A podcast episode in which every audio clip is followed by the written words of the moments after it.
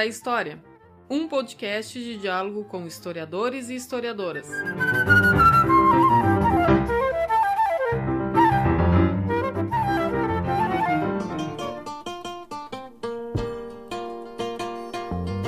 Angola, Congo, Benguela, Mondiolo, Cabinda, Mina, Quiloa. Olá para todo mundo. O Minutos da História é um podcast de escuta de historiadores e historiadoras. Eu sou Mauro Dilman, historiador e professor da Universidade Federal de Pelotas. O podcast é um projeto de extensão desenvolvido na UFPEL e vinculado ao Laboratório de Ensino de História. O projeto conta com o apoio do grupo de pesquisa Paisagens Híbridas da UFRJ. Nesse episódio, nós recebemos o historiador André Honor, que é professor da Universidade de Brasília. É autor do livro O Verbo Mais que Perfeito, uma análise alegórica da cultura histórica carmelita na América Portuguesa, além de vários outros livros, capítulos e artigos. Ele fala conosco sobre o tema Conhecimento, Desconhecimento dos clássicos da historiografia brasileira. Com a palavra, o professor André. Quiloa,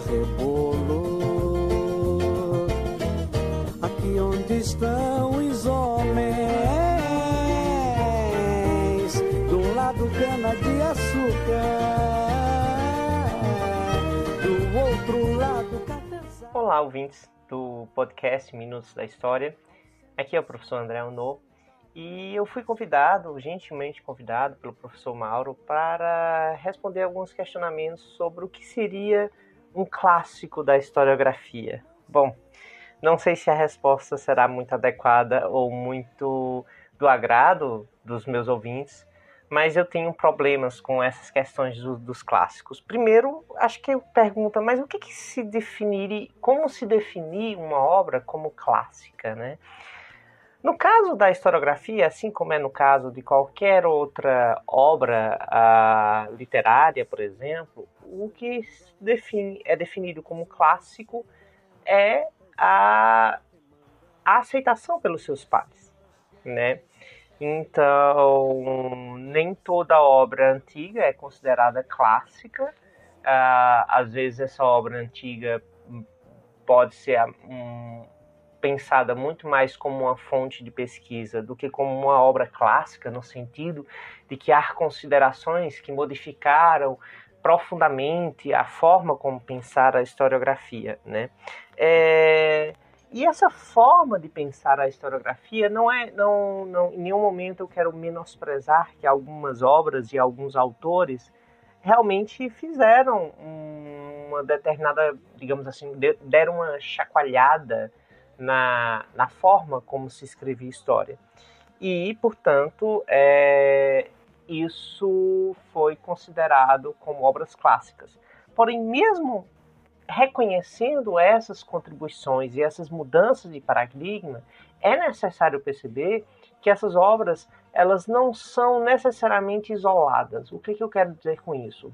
Elas são frutos de, uh, de escolhas e até mesmo de determinações que, por vezes, fogem ao, ao, ao próprio interesse do autor ou dos seus dos pares. É, não, tentando ser mais claro, existem obras que trazem, que trouxeram inovações que não foram por diversas razões e muitas vezes por questões elitistas, racistas, questões de gênero, não foram, é, não, não tiveram capilaridade entre seus pares para se tornar clássicas. É, e que depois, por exemplo, podem ser redescobertas. Quando falo em obras clássicas, por exemplo, eu lembro muito, por exemplo, da, da Lélia Gonzalez, por exemplo, que atualmente está sendo redescoberta, mas com, principalmente de, diante da sua perspectiva de interseccionalidade, é, que, mas que ela já que, que são obras que são revolucionárias para a sua época é, os escritos da Lélia Gonçalves são revolucionários para sua época, hum, chamam a historiografia para pensar uma nova forma de, de construção do conhecimento historiográfico, mas não tiveram capilaridade. Por ser uma mulher, por ser negra, por estar escrevendo é, de forma com uma, com uma preocupação social dentro dessa academia. Então, é, não tenho a menor dúvida, por exemplo, que a Lélia Gonçalves, se hoje a gente, Gonzalez, hoje a gente chama de clássica, é devido a uma mudança social, inclusive uma mudança é, nos nossos pares, uma mudança de gênero, de raça, de classe, é, dentro da própria academia, ou seja, dos nossos pares historiadores, que nos leva a, a, a elevar esses autores a clássicos.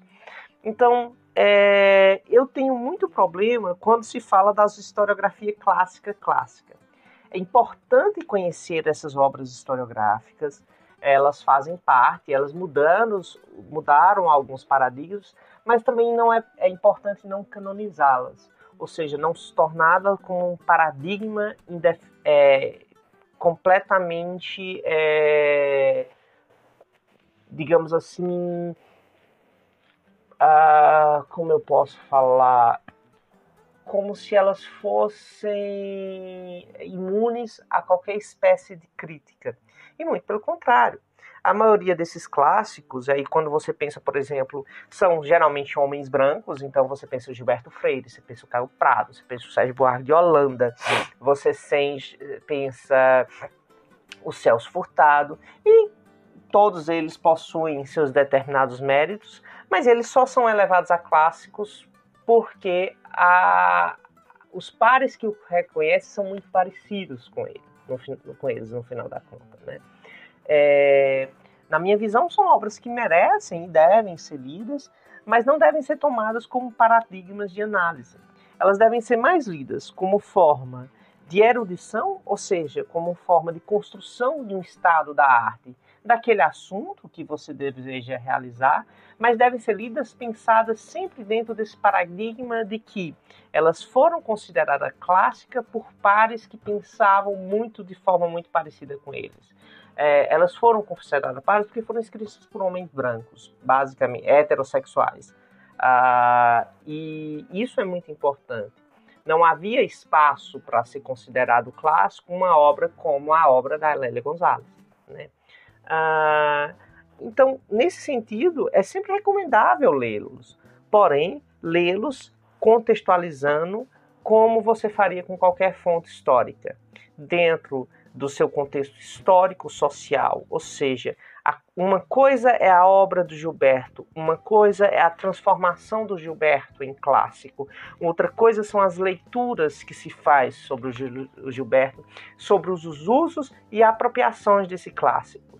Então, desses clássicos. Então, quando você pensa, a, a, por exemplo, a história da arte, por exemplo, a história barroca, que é o que eu trabalho no Brasil, pensar, por exemplo, a construção desse conceito de barroco, né, dentro de um paradigma que vai buscar em obras do século XIX e que dificilmente e que cuja renovação dessas ideias que uh, e dessa teoria é bastante difícil devido a uma certa canonização desses clássicos, né? Então, nesse sentido, mais uma vez, é importante conhecê-los, mas é importante conhecê-los quase como se fossem ah, fontes de pesquisa, como se eles fizessem parte de um conjunto, até mesmo para você é, não cair em determinados equívocos que você cairia caso não conheça a historiografia. Um bom trabalho de história, ele é feito através da união entre a fonte e a erudição. E a erudição é leitura, é reconhecimento dessas, dessas, uh, dessas transformações, desses paradigmas colocados pelos autores, não só clássicos, mas também aqueles que estão é, correndo por fora da curva, é, que precisam ser descobertos e precisam ser lidos tanto quanto os clássicos. Então, as minhas considerações é que é, os clássicos eles podem contribuir imensamente para a construção de uma erudição do historiador, eles contribuem, porém o historiador não deve se fiar a eles. Né? Você deve reconhecer esses clássicos é, e compreender o que faz deles clássicos, ou seja, o espaço histórico geográfico em que eles estão inseridos e principalmente pensar que clássico é o reconhecimento, uma obra se faz clássica através do reconhecimento dos seus pares, né? E aí eu pergunto quem são esses pares. Ah, até muito recentemente, a academia era extremamente branca, heterossexual e elitista. Portanto, qualquer pensamento e transformação historiográfica que viesse, que não que viesse é, contrariar essa, essa, essa, esse, esse status, digamos assim, esse, esse, esse estamento de pesquisadores, não seria aceito. Uh, de, de, de 15, 20 anos para cá, com a abertura da universidade, especialmente, porque no Brasil, infelizmente, Digo infelizmente porque seria um sonho ter diversos órgãos de pesquisa independente no Brasil e apesar de você ter alguns que funcionam, como o Fiocruz, como o IBAMA, a, grande pesquisa científica no Brasil é feita dentro da Universidade Pública Brasileira. Então, no momento em que se abriu espaço para pessoas negras, para pessoas indígenas, para, para homossexuais, para que eles pudessem adentrar nessa academia e chegassem em espaços é, de maior poder, como programas de pós-graduações e professorado, docência na universidade, isso abriu espaço também para que a gente repensasse esses clássicos, repensasse o que, é que significa nesses clássicos, para pensar que esses clássicos falam muito mais àquela sociedade e aqueles pares e aquelas pessoas que assim o consideraram do que pode vir a falar sobre a nossa sociedade em si, essa sociedade que durante muito tempo foi marginalizada e correu é, ao lado dessa historiografia e que não se reconhece nessa historiografia. Então, é, essa, no, essa novo perfil de pesquisadores vai criar os seus clássicos, vai reconhecer esses clássicos, porque a produção existiu.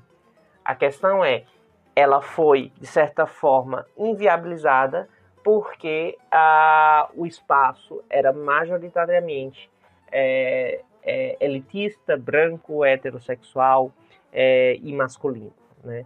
Então, é, eu acho que hoje em dia se fala lê-se pouco. Uh, acho que tudo é muito varia bastante. Uh, no sentido de que se os alunos conhecem ou não os clássicos, como eu falei, eu acho que tudo depende um pouco do próprio aluno em si. Uh, Uh, mais uma vez, eu recomendo a leitura dos clássicos, mas eu recomendo mais ainda a, a, leitura pensando o que é que torna aquilo clássico, quais foram os usos e os desusos que foram feitos daquelas ideias.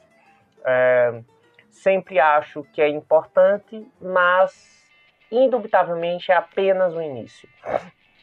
Uma, hoje em dia vivemos um auge de produção acadêmica e científica de qualidade que busca, inclusive, é, quebrar com diversos paradigmas e é necessário estar aberto a isso. Então, essas é, seriam as minhas colocações ah, no final. Obrigado.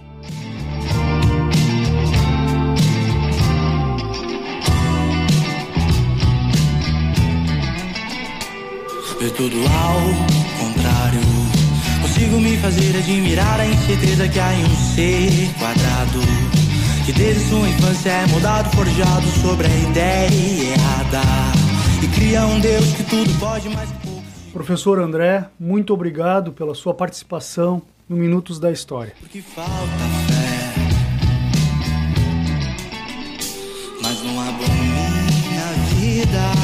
Porque o tempo que se passa na terra é bem menor que fora dela. Não temos muito tempo pra tomar a consciência do que é e não. Evolução pra aprender a se desprender dessa dimensão. Mas qual é?